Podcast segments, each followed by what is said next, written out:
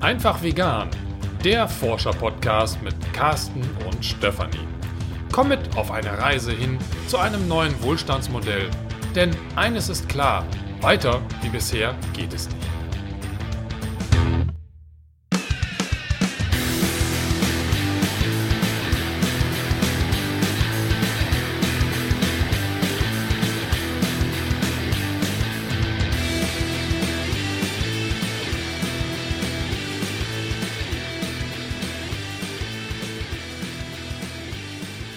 Diese Folge ist ein Rückblick auf ein Monatsthema im Clan. Und zwar haben wir im März angefangen, über das Thema vegane und nachhaltige Vorratshaltung zu sprechen.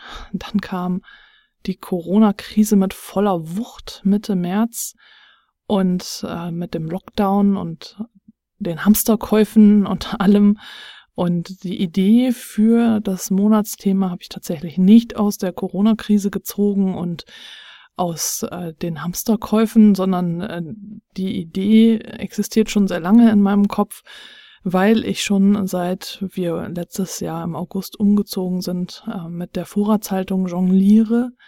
Vor allem dadurch, dass wir jetzt etwas weiter außerhalb der Stadt wohnen und hier die Einkäufe viel mehr geplant werden müssen. Und da wollte ich jetzt die Vorratshaltung nochmal äh, optimieren und habe dann das Thema im März vorgeschlagen. Wir haben dann den halben März sehr schön darüber diskutiert. Und dann kam der Lockdown und dadurch wurde es im Clan dann auch sehr still. Wir haben uns dann erstmal mit anderen Dingen beschäftigt, was ich total verstehen kann. Bei uns war es ja auch nicht anders. Und jetzt, so nach äh, zwei Monaten ungefähr, ist der Clan auch wieder zum Leben erwacht und wir diskutieren im Mai jetzt über Klimaschutz in Zeiten von Corona und generell, was äh, so der Alltag mit Corona-Krise bedeutet. Wenn du magst, komm gerne mit dazu. Du bist immer herzlich willkommen. Und den Link zum Clan findest du immer hier unter der Folge oder in den Show Notes. Und auch wenn wir keinen vollen Monat jetzt über das Thema diskutiert haben, möchte ich doch diese, diesen Rückblick einmal für den einfach vegan Podcast aufnehmen, weil ich denke, dass wir gerade jetzt aufgrund der Krise und der Hamsterkäufe eine sinnvolle Vorratshaltung etablieren sollten. Und mit sinnvoll meine ich dann auch nachhaltig und natürlich geht es hier um vegane Vorratshaltung. Ich hatte das Monatsthema grob in folgende Themen unterteilt. Erstmal organisatorisches. Dazu gehörten Fragen wie, was gehört in den veganen Vorratsschrank?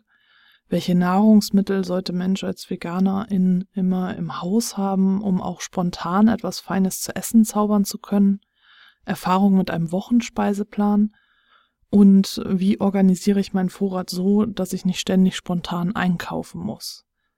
Dann das Thema haltbar machen, Erfahrungen zum Einfrieren, Einkochen und Fermentieren, die Lagerung von frischem Obst und Gemüse. Und außerdem habe ich dann noch zwei Kochbücher vorgestellt, die sich mit Vorratshaltung beschäftigen.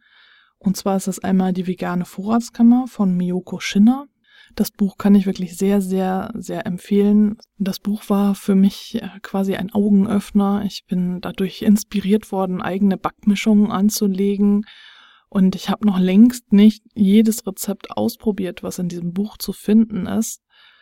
Und doch kann ich es dir uneingeschränkt empfehlen. Das andere Buch ist La Veganista, mein selbstgemachter Powervorrat von Nicole Just. Das habe ich quasi wiederentdeckt im Rahmen dieses Monatsthemas. Das besitze ich schon relativ lange und habe es irgendwie dann nicht mehr geöffnet. Ich wollte immer und habe dann aber doch nichts daraus gemacht. Das einzige Rezept, was ich tatsächlich ausprobiert habe, war das Fruchtleder, was ich dann im Dörrautomaten machen konnte. Das ist wirklich super.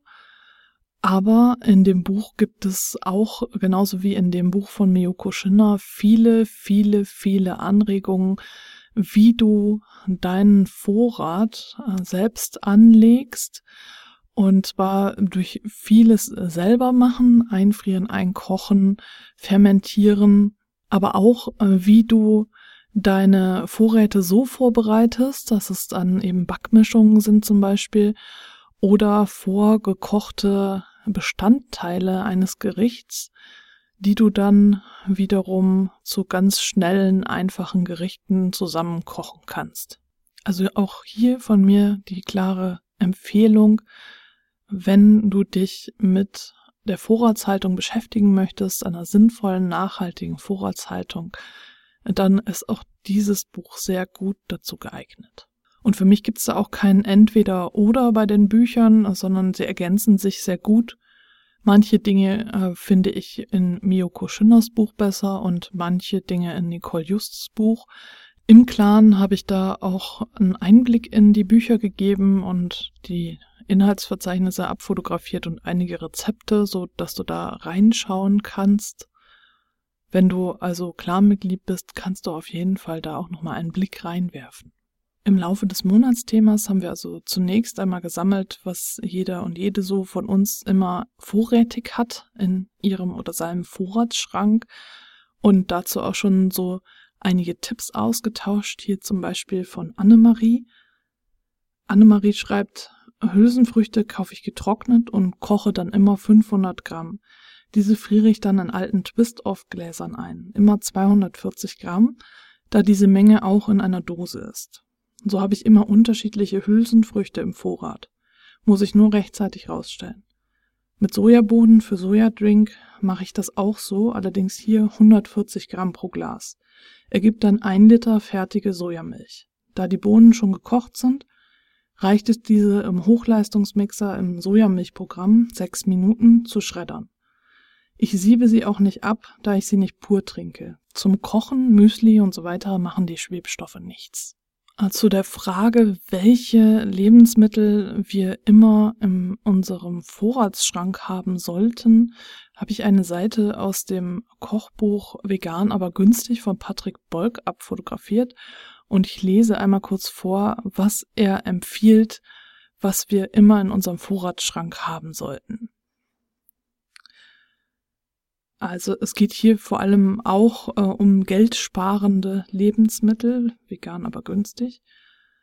Und zwar schreibt er Kartoffeln, Reis, Haferflocken, Bohnen, vor allem Kidneybohnen und weiße Bohnen, Kichererbsen, Linsen, vor allem rote und braune Linsen, TK-Erbsen, Mais, Vollkornnudeln, Couscous, Mehl, Zwiebeln, Dosentomaten, Knoblauch und Vollkornbrot. Darüber hinaus solltest du TVP, also Sojagranulat in verschiedenen Varianten, ein super günstiger Fleischersatz, Natur- und Räuchertofu, Seitanfix, Kerne, vor allem Sonnenblumenkerne sind günstig, und Nüsse, Sojasauce, Raps und Olivenöl, Standardgewürze wie Salz, Pfeffer, Paprika, Curry, Zimt etc. und Hefeflocken immer vorrätig haben. Das solltest du natürlich darauf anpassen, ob du vielleicht ölfrei lebst oder ob du im Namen der Nachhaltigkeit auf TK-Erbsen zum Beispiel verzichten möchtest, also generell auf tiefgekühltes. Das gilt es natürlich immer abzuwägen, aber das ist jetzt mal einmal so eine Liste von Lebensmitteln, die wir so als Standard äh, zur Verfügung haben sollten, wenn wir immer etwas da haben möchten, um mal schnell eine Mahlzeit zu kochen. Das variiert dann natürlich, wie gesagt, nach, je nach Geschmack und Vorliebe und überhaupt, wie du dich äh, jetzt genau ernährst. Und dann habe ich gefragt, nutzt du einen Wochenspeiseplan? Und von 15 Stimmen haben die meisten Nein abgestimmt und einige Ja. Also ich würde mal sagen, ein Drittel hat Ja gestimmt und zwei Drittel eher Nein. Ein Wochenspeiseplan hat natürlich den Vorteil, dass du besser planen kannst und dann genau weißt, welche Lebensmittel du einkaufen musst und äh, nicht immer mal wieder los musst, weil du gerade überlegt hast, du möchtest jetzt das kochen oder dieses kochen. Ich habe lange Zeit nach einem Wochenspeiseplan gekocht.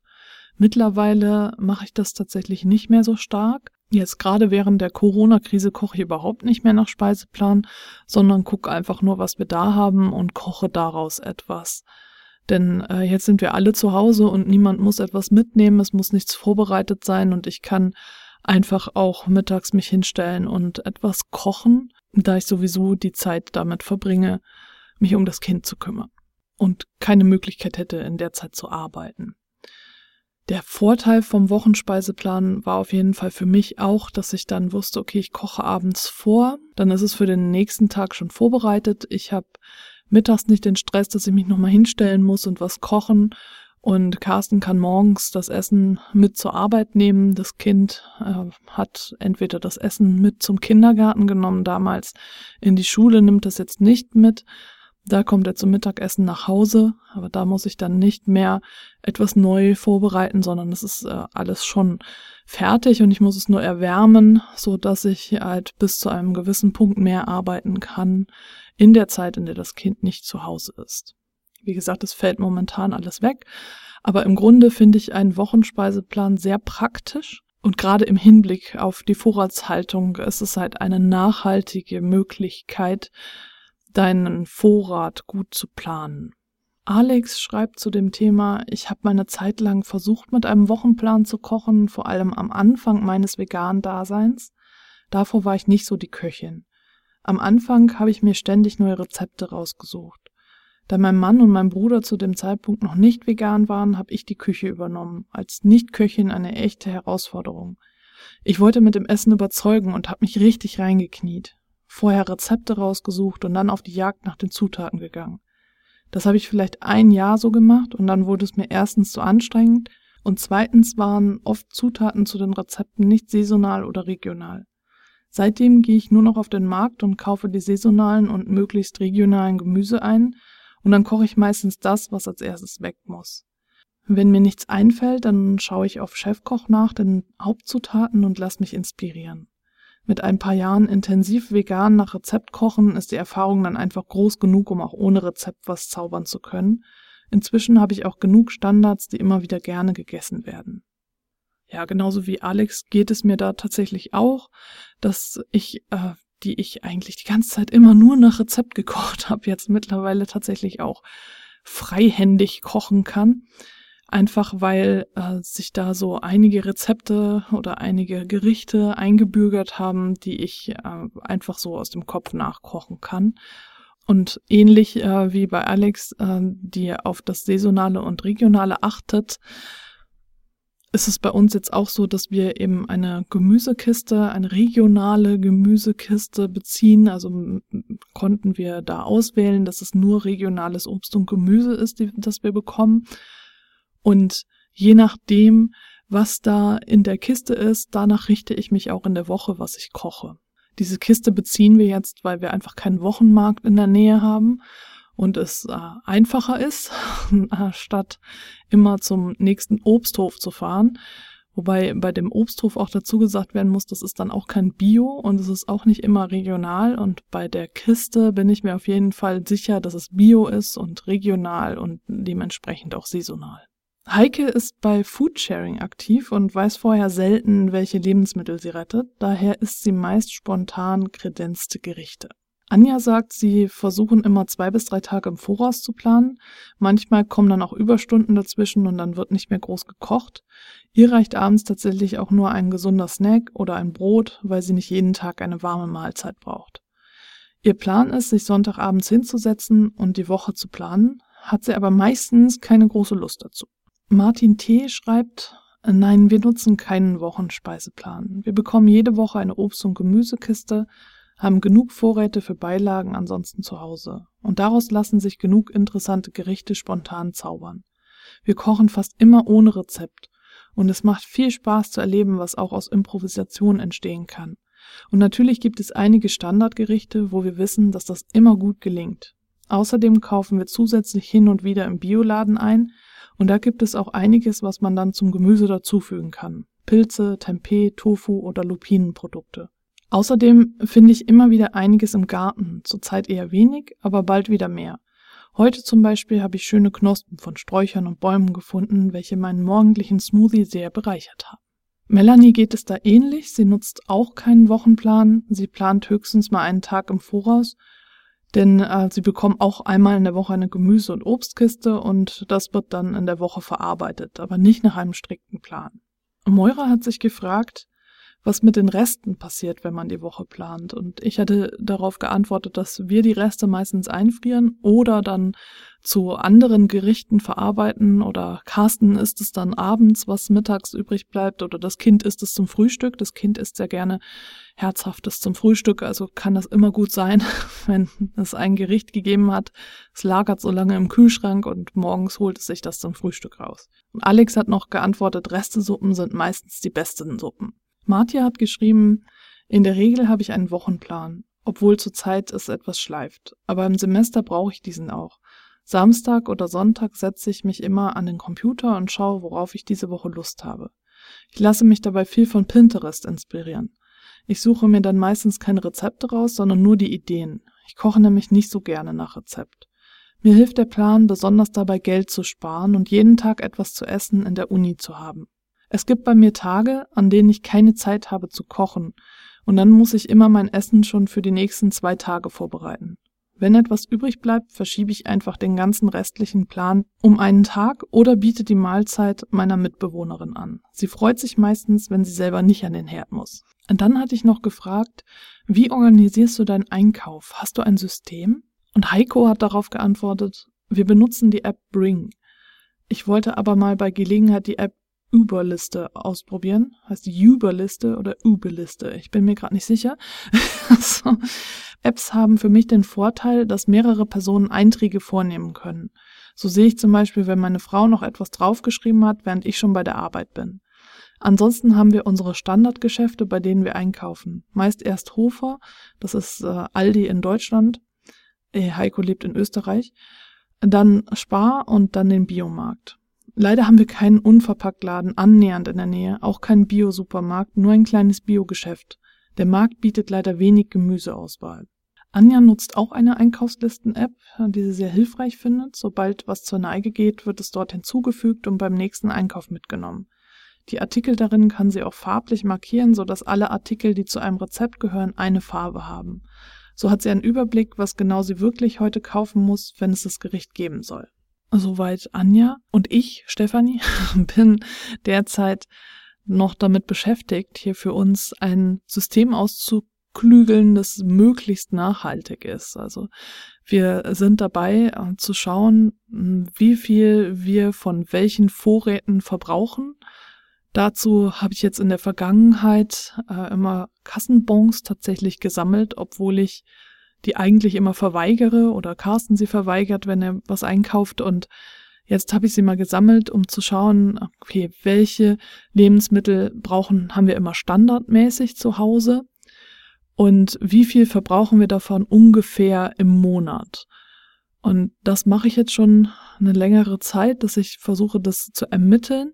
Und habe nun unsere Standardlebensmittel eingekreist habe mir eine Liste, äh, so eine Excel-Liste einfach äh, erstellt, in der ich halt geschrieben habe, wie viel pro Kilo kostet das in dem Laden, in dem wir das kaufen, wie viel ist es immer pro Monat, was wir da kaufen ungefähr, was wir verbrauchen.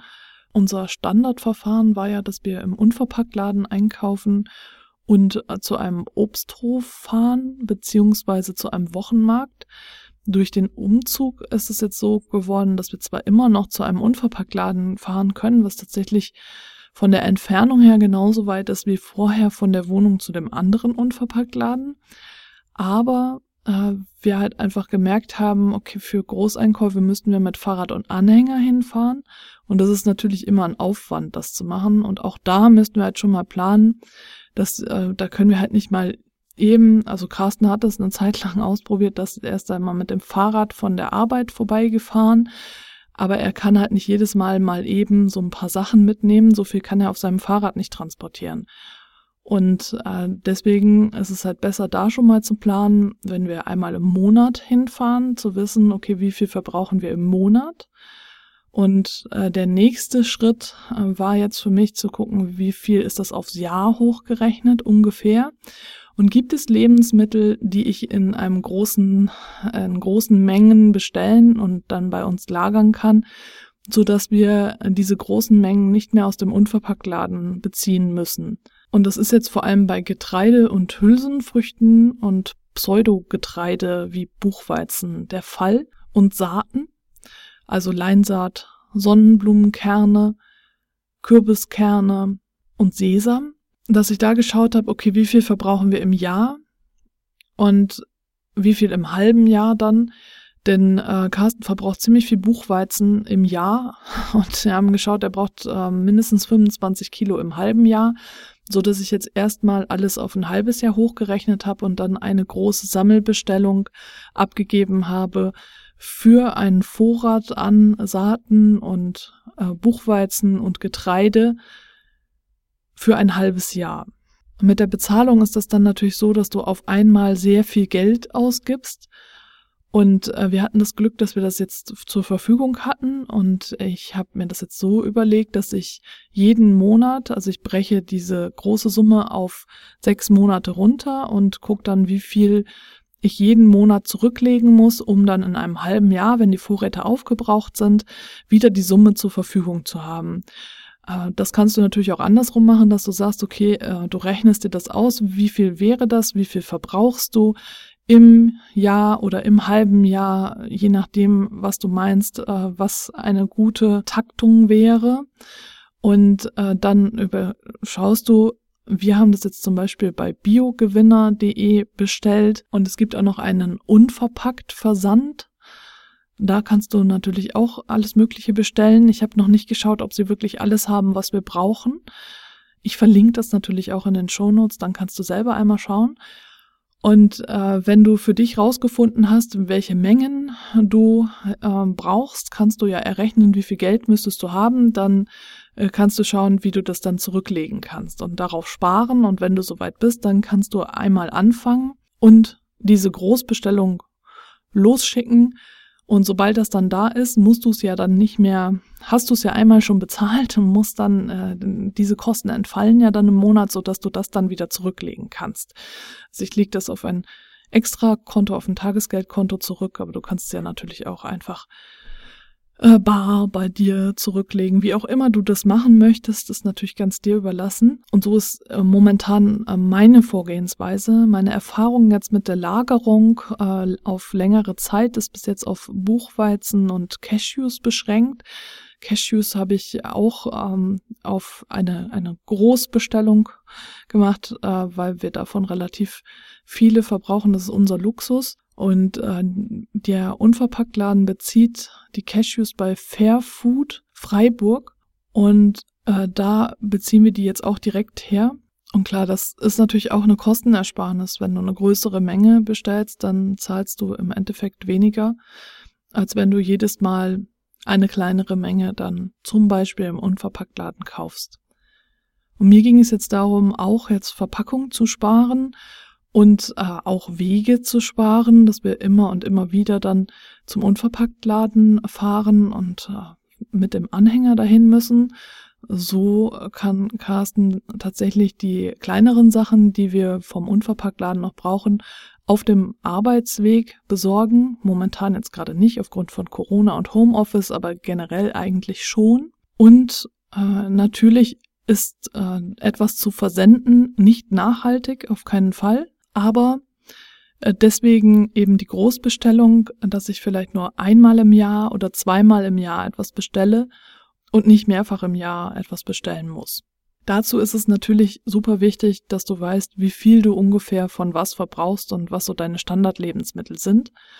Und es kommt natürlich auch ganz drauf an, äh, wie groß deine Familie ist, ob du alleine lebst oder mit mehreren zusammen und ob sich das überhaupt so in dieser Art und Weise für dich lohnt. Ergänzend zu den trockenen Lebensmitteln, den lagerfähigen, habe ich dann äh, eben noch die Biokiste bestellt, weil wir, wie gesagt, nicht zu einem Wochenmarkt gehen können. Hier gibt es keinen in der Nähe. Und äh, das erleichtert mir auch wieder einiges, weil ich zu der Biokiste noch dazu auch Brot bestellen kann. Da müssen wir dann auch nicht nochmal extra los, sondern wir können das dann auch äh, wöchentlich planen, dass wir sagen, okay, da ähm, möchte ich gerne noch das und das Brot dazu und ich, mm, das ist das gleiche Brot, was auch beim Dens, also im Bio-Supermarkt zum Beispiel angeboten wird, was wir da dann kaufen würden. Da sparen wir dann auch wieder einen Weg. Also hier geht es mir vor allem darum, Wege zu sparen und ähm, möglichst alles irgendwie zu kombinieren. Ja, wie gesagt, ich befinde mich da noch in der Erprobungsphase, was äh, diese Vorratshaltung angeht. Und wenn du da noch Tipps hast und Erfahrungen, dann kannst du gerne entweder im Clan etwas dazu schreiben oder mir zum Beispiel eine E-Mail schreiben an post@ von herzenvegan.de von Herzen vegan in einem Wort ohne Bindestriche. Im weiteren Verlauf des Monats haben wir dann noch über das Thema Haltbarmachen gesprochen. Und zunächst habe ich gefragt, was sind denn deine Erfahrungen und Tipps zum Thema Einfrieren? Also ich hatte gesagt, äh, Brot friere ich zum Beispiel in Baumwollstofftaschen ein oder in der Papiertüte. Und die selbstgemachten Aufstriche oder mein Haargel, was ich selber mache aus der Leinsaat, in Gläsern.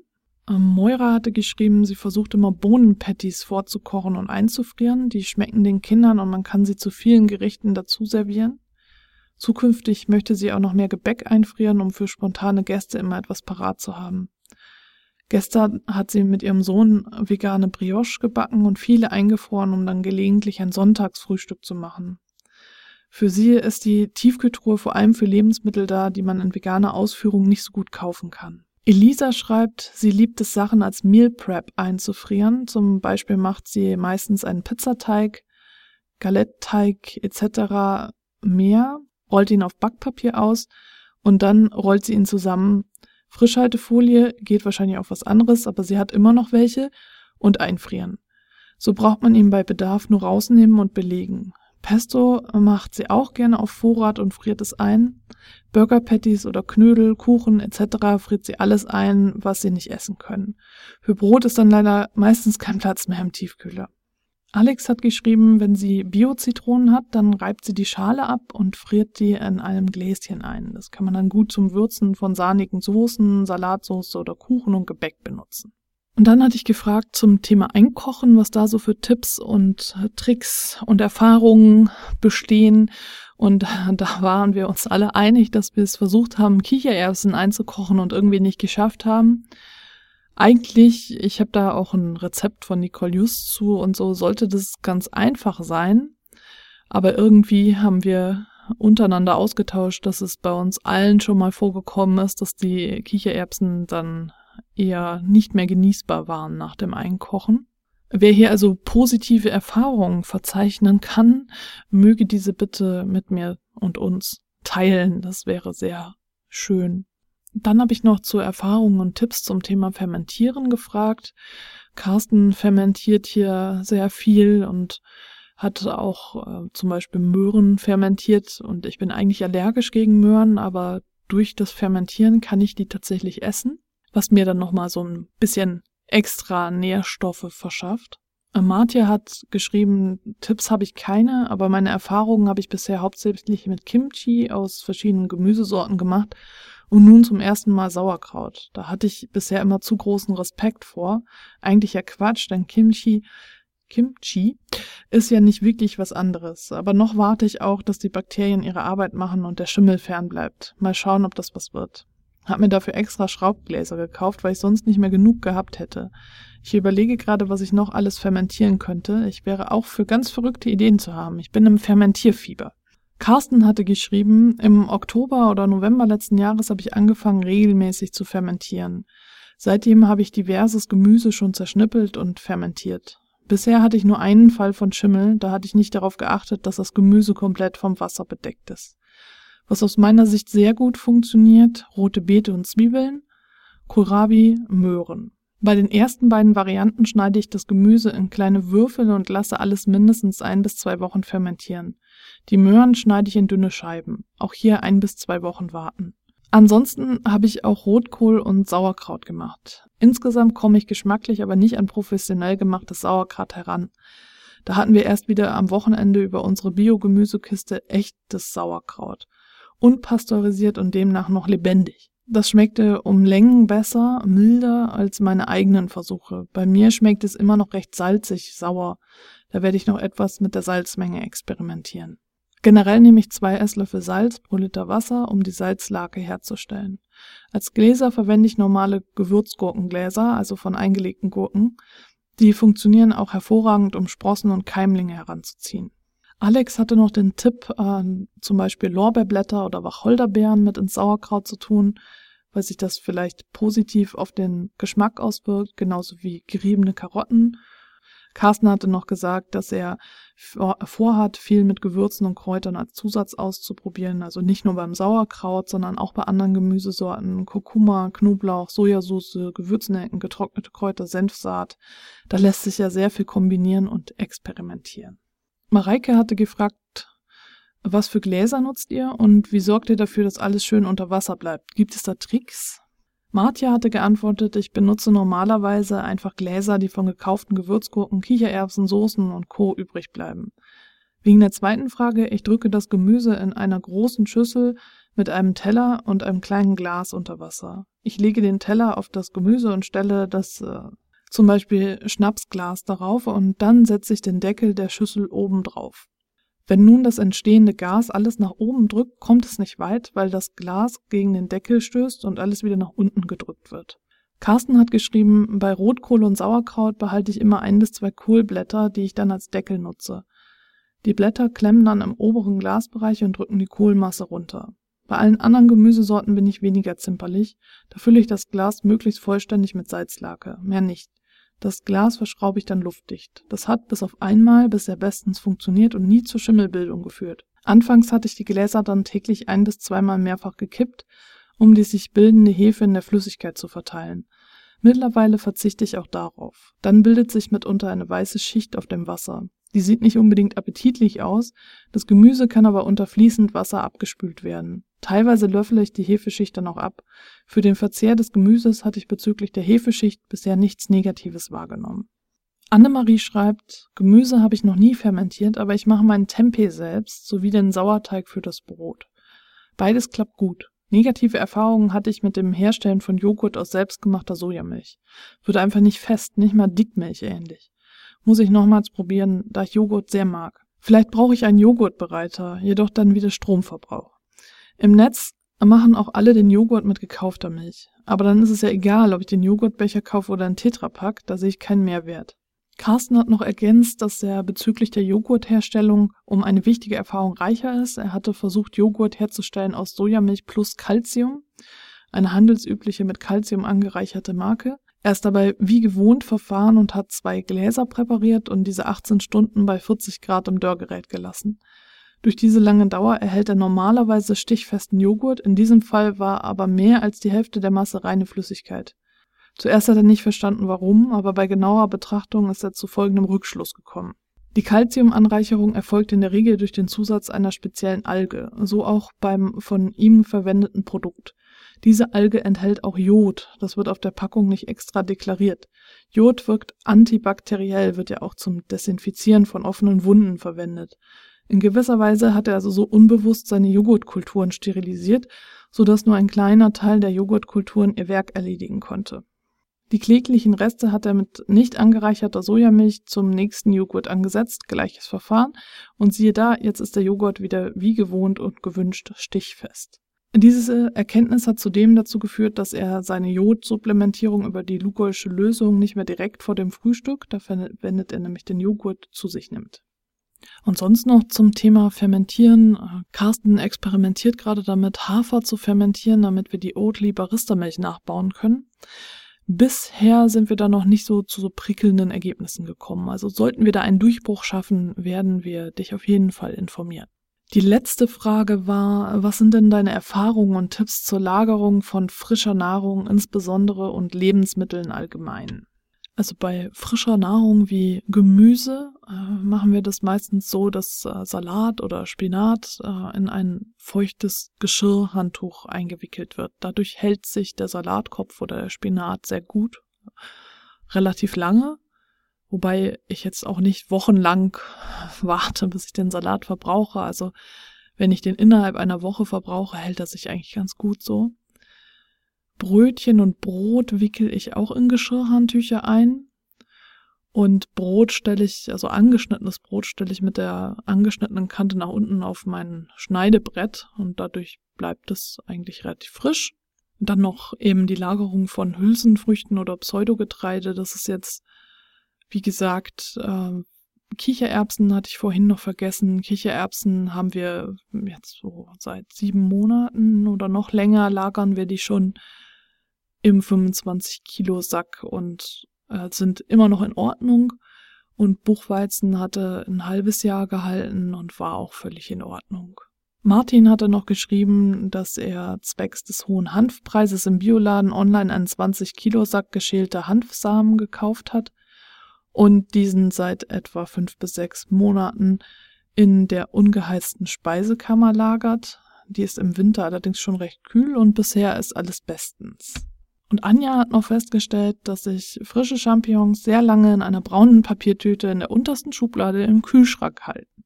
Soweit erstmal die Tipps. Du merkst am Ende wurde es etwas weniger mit der Beteiligung. Das lag jetzt tatsächlich am Lockdown und der Corona-Krise. Am Anfang haben wir noch sehr eifrig alle diskutiert. Und dann hat es ein wenig nachgelassen. Zusammenfassend kann ich also sagen, eine sinnvolle und nachhaltige Vorratshaltung sollte so wenig Müll wie möglich produzieren und sich vor allem dann eben auch danach richten, was du persönlich jetzt an Grundnahrungsmitteln benötigst und wie deine individuellen Voraussetzungen sind. Also ob du auf dem Land wohnst oder in der Stadt und ob du alleine wohnst oder in der WG oder in, mit einer Familie, ob du in einer kleineren Wohnung wohnst oder in einem Haus oder alles dazwischen.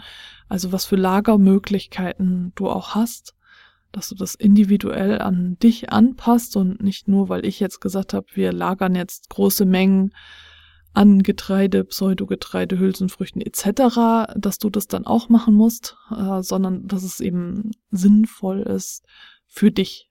Aus meiner Sicht ist das jetzt erstmal nur so ein Zwischenstand, weil ich, wie gesagt, immer noch so daran tüftele, wie ich unsere Vorratshaltung so sinnvoll und nachhaltig wie möglich bekomme.